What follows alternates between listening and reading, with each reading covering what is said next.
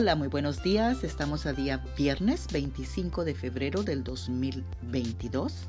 Este es el último viernes de febrero y hoy vamos a cambiar nuestra estrategia por los tiempos en los cuales estamos viviendo. Y vamos a meditar en el Salmo 27.3 y lo voy a leer de la nueva traducción viviente que dice, aunque un ejército poderoso me rodee, mi corazón no temerá.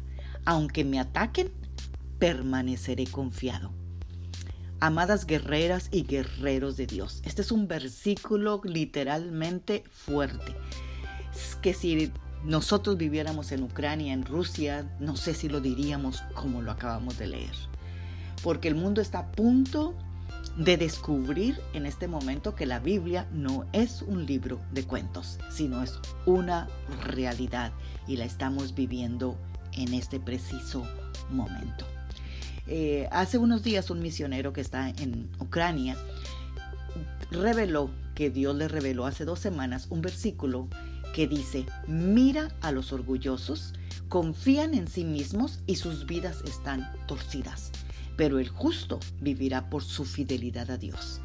Este se encuentra en Habacuc 2.4 y estaba diciendo que los rusos son orgullosos, que confían en sí mismos y sus vidas están torcidas.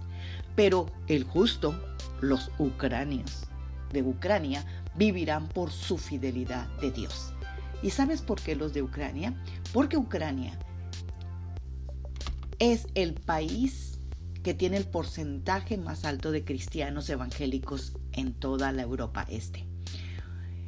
Tiene una concentración de iglesias evangélicas en Europa mucha, muy grande y muchos misioneros de Ucrania están sirviendo alrededor del mundo en diferentes países. Así que yo estoy seguro que el ojo de Dios está sobre Ucrania y está pidiendo el Señor que realmente, como dice aquí, el justo por su fe vivirá.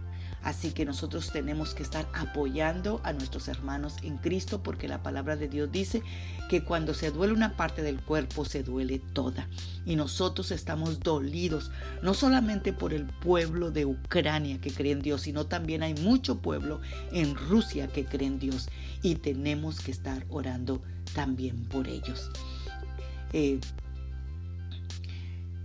así que yo te invito esta mañana a que me acompañes a orar por todo eso que está pasando.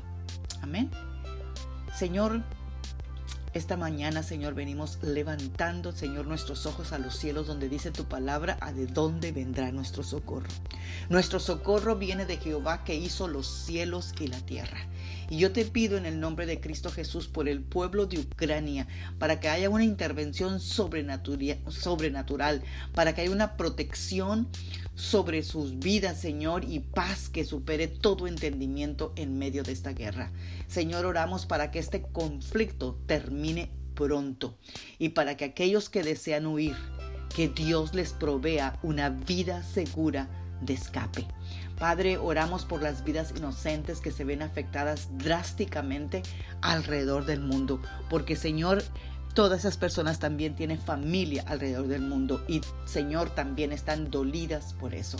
Oramos por nuestros hermanos en la fe que están en Rusia y en Ucrania y te pedimos Señor que todas aquellas personas que no han sido salvas, que ellas puedan confesar su fe en Jesucristo.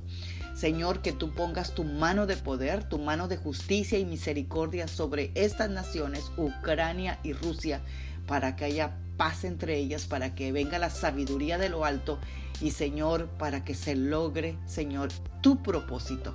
Porque tu palabra nos dice que todas las cosas ayudan a bien a los que a ti te aman. Y Padre, no lo entendemos, pero creemos que tú estás con todos aquellos que confían en ti, Señor. En el nombre de Cristo Jesús. Amén. Tengan un bendecido viernes, un bendecido fin de semana y no nos queda más que confiar en la roca inconmovible que es Jesucristo. Amén. Bendiciones, Magda Roque.